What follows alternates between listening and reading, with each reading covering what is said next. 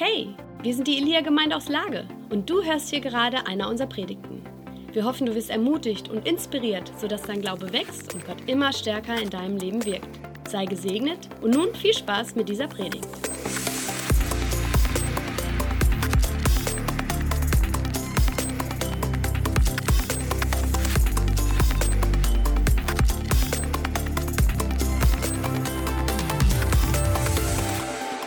Wir dachten uns heute, wir predigen über das Wohlstandsevangelium, deswegen die Klopapierrollen hier.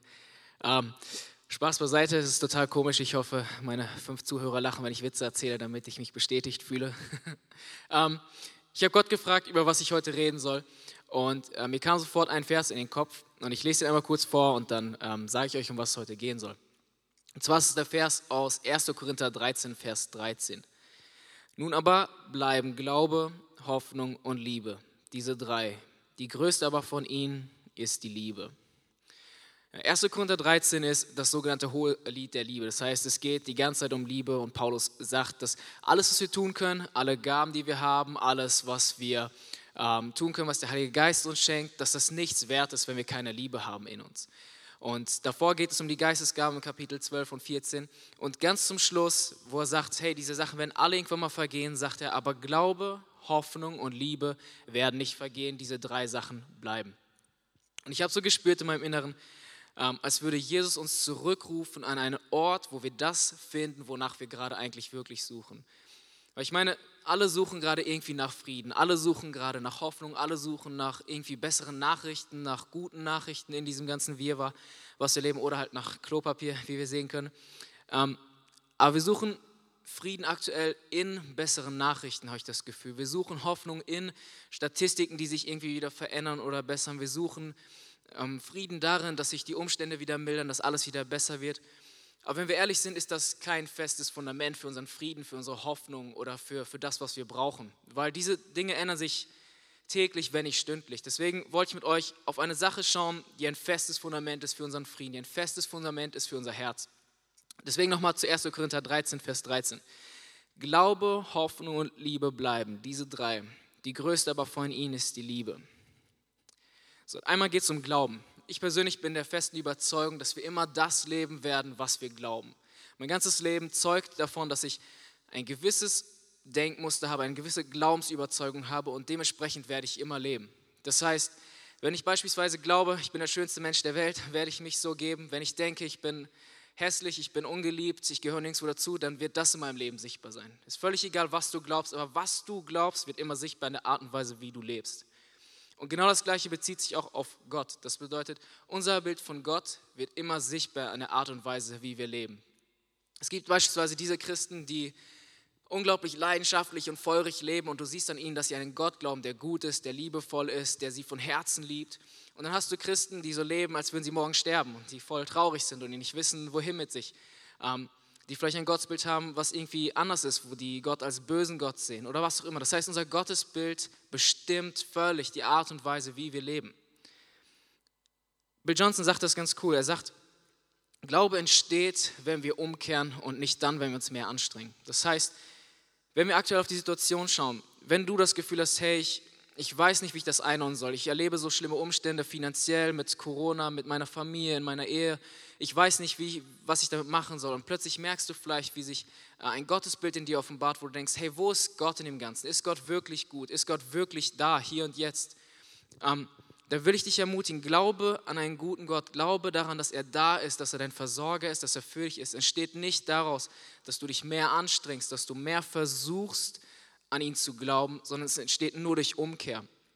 Und ich hatte die Tage ähm, eine coole Begegnung mit Jesus, wo er mir etwas gezeigt hat zu Lukas 15. Lukas 15 ist die Geschichte von dem verlorenen Sohn. Und ich hatte das Gefühl, wie Gott mir sagt, wahre Umkehr endet nicht vor den Toren der Stadt, sondern in den Armen und Küssen des Vaters.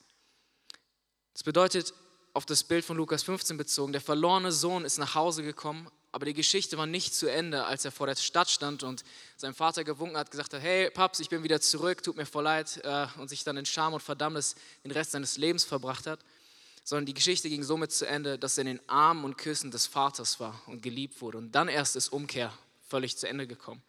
Und ich glaube, dass genauso auch unser Glaube entsteht. Das heißt, wenn ich merke, irgendwie habe ich gerade das Gefühl, Gott ist komisch, Gott ist nicht da. Wir wissen, dass Gott ein guter Gott ist, dass er liebevoll ist, dass er immer bei uns ist, dass er gesagt hat, er ist unser Versorger, er kümmert sich um uns, er ist der Gott der Hoffnung. Dann braucht es nicht mehr Anstrengung, sondern es braucht Umkehr, dass wir wieder zurückkehren in die Arme und Küsse des Vaters, um zu sehen, wer er wirklich ist. Die zweite Sache aus dem Vers aus 1. Korinther ist Hoffnung. Ich persönlich glaube, dass Hoffnung das Vertrauen in eine Zukunft mit Gott ist, während Angst die Erwartung einer Zukunft ohne Gott ist. Ja, ich sage das nochmal. Hoffnung ist das Vertrauen in eine Zukunft mit Gott, während Angst die Erwartung einer Zukunft ohne Gott ist. Römer 15, Vers 13 formuliert es so. Der Gott der Hoffnung aber erfülle euch mit aller Freude und allem Frieden im Glauben, damit ihr überreich seid in der Hoffnung durch die Kraft des Heiligen Geistes. Der Vers spricht einmal von dem Gott der Hoffnung. Er spricht nicht von dem Gott, der Hoffnung gibt oder dem Gott, der Hoffnung tut, sondern er spricht davon von dem Gott der Hoffnung. Das bedeutet, Gott selber ist Hoffnung. Gott selbst in seinem Wesen, in dem wie er ist, was er tut, alles, was er tut, ist durchdrängt von Hoffnung, weil es das ist, wer er ist. Und heißt es weiter, er erfülle euch mit aller Freude und allem Frieden im Glauben. Hier haben wir wieder Glauben. Jetzt kommt es, damit ihr überreich seid in der Hoffnung. Das heißt, wir brauchen Glauben, um in Hoffnung zu sein. Und hier heißt es noch, überreich seid in Hoffnung. Ich persönlich glaube, dass unser Gott nicht so gibt, dass es gerade reicht, sondern dass er so gibt, dass es für dich und deinen Nächsten und deine Familie reicht. Dass er dir nicht nur Hoffnung gibt für jetzt, für die Umstände, für heute, sondern dass dir Hoffnung gibt für dich, für deine Nachbarn, dass du sogar Hoffnung hast für die Menschen um dich herum, die keine Hoffnung mehr haben.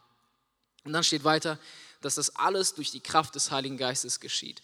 Nicht durch eigene Anstrengung, durch eigenen Versuch, sondern durch seine Kraft. Also, ich glaube, es gibt Hoffnung in diesen Situationen gerade nicht getrennt von der Person Gottes, von der Person Jesus selbst. Wir können Hoffnung nicht in Umständen finden, wir können Hoffnung nur in ihm selbst finden. Und nur Glauben schenkt uns Zugang zu dieser Realität. Die dritte Sache ist Liebe. Ich glaube, über Liebe könnte man jahrelang predigen und nicht zu Ende kommen, so wie meine Mutter das sehr gerne tut. Aber ähm, ich hatte das Gefühl, dass, dass Gott einen Punkt ganz besonders betonen möchte. Und zwar, wenn du gerade feststellst in deinem Leben, dass du einen Mangel hast an Friede, an Liebe, an Freude, an Geduld, an all diesen Sachen, dann habe ich das Gefühl, dass Jesus irgendwie sagen wollte, ein Mangel an diesen Sachen liegt gerade nicht daran, dass Corona irgendwie rumschwirrt. Es liegt auch nicht daran, dass die Umstände gerade schlecht sind. Weil wenn wir uns angucken, das heißt, dass die Früchte des Geistes oder Früchte des Geistes kommen nur aus Intimität. Frucht kann nur aus Intimität geboren werden. Das bedeutet, wenn es mir an Früchten des Geistes wie Frieden, wie Freude, wie Liebe, Geduld fehlt, mangelt es nicht an guten Umständen, sondern es mangelt eigentlich an Intimität.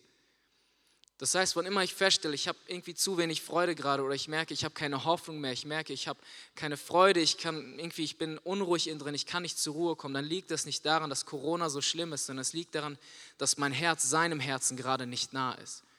Und deswegen hatte ich das Gefühl, dass Gott sagt, er ruft uns zurück an einen Ort, wo wir das finden, was wir eigentlich suchen. Ja? Wir suchen nicht bessere Nachrichten, wir suchen nicht bessere Statistiken. Ich glaube, wir suchen auch eigentlich nicht Frieden an für sich, sondern wir suchen eigentlich die Person, die dahinter steht. Wir suchen eine Konstanz in der Hoffnung, wir suchen eine, einen konstanten Frieden, eine konstante Freude in all dem, was wir gerade erleben. Und das finden wir nicht getrennt von der Person, die all das ist. Und das ist Jesus. Und ich habe das Gefühl, wie Gott uns zurückruft in Intimität, also in Gemeinschaft mit ihm, durch, durch, Ahnung, durch sein Wort, durch Anbetung, durch Gebet, einfach seine Stimme zu hören, die Zeit zu nehmen in der Natur. Gott ist so kreativ in der Art und Weise, wie er Zeit mit uns verbringen möchte. Und ich glaube, dass er uns gerade zurückrufen will an diesen Ort von Intimität, wo wir ihn wieder sehen, wie er wirklich ist, wo wir ihn spüren, wo wir ihn wahrnehmen, wo wir seine Stimme hören und wo ein Blick auf ihn unsere Welt wieder ausrichtet, dass wir die Umstände nicht durch das sehen, was die Nachrichten gerade sagen, dass wir unsere Umstände nicht durch das sehen, was unsere Nachbarn gerade sagen, wer alles darüber lästert und wie schlimm das alles ist, sondern dass wir all das, was gerade passiert, durch seine Augen sehen, durch die Augen Jesu sehen, damit wir voller Hoffnung und Frieden sind inmitten von einem Sturm, genau wie Jesus, der im Boot lag und voller Ruhe war, während es um ihn herum getobt hat. Und ich glaube, dass das nur dann stattfindet, wenn wir ganz nah an seinem Herzen sind. Eric Gilmore hat mal gesagt, wenn Jesus zurückkommt, dann sucht er nach etwas ganz Bestimmtem. Jesus kommt nicht für Krieger, denn dann sollten wir besser jeden Kampf gewinnen. Er kommt auch nicht für Theologen, denn sonst sollten wir alle nach Oxford gehen und Theologie studieren. Jesus kommt einzig und allein für eine Braut, weil er sich nach Menschen sehnt, die ihn von Herzen lieben. Und ich will euch heute ermutigen, egal wo du bist, egal was deine Umstände sind, ob du Familienvater bist, Mutter bist, ob du Opa bist oder ob du ein Kind bist, egal wo du gerade stehst, ob du die Zeit der Welt gerade hast oder ob bei dir alles normal ist, ob du immer noch arbeiten gehst, nimm dir heute, wo du schaffst, fünf Minuten Zeit mit Jesus. Mach die Tür zu, geh in die Natur, was auch immer dein, dein Zugang zu Gott ist. Aber nimm dir fünf Minuten mit Gott, lass dich von ihm lieben und lieb ihn zurück und entdecke, dass wenn du Zeit mit Hoffnung in Person verbringst, wenn du Zeit mit der lieben Person verbringst, dass diese Sachen ganz natürlich in deinem Leben sichtbar werden. Und ich will mit einem Vers schließen aus Nehemiah 8, Vers 10. Dort heißt es, denn die Freude am Herrn ist meine Kraft. Einmal sagt dieser Vers, ähm, benutzt das Wort Herr. Und Herr bedeutet in seinem Ursprung Jahwe. Das heißt, der Gott, der er war, der ist und der immer sein wird, unser Bundesgott, unser Schöpfer und der Erlöser der Welt. Das zweite sagt die Freude am Herrn. Das bedeutet, ich muss ihn kennen, um mich überhaupt an ihm freuen zu können. Denn wenn ich ihn nicht kenne, woran soll ich mich dann freuen?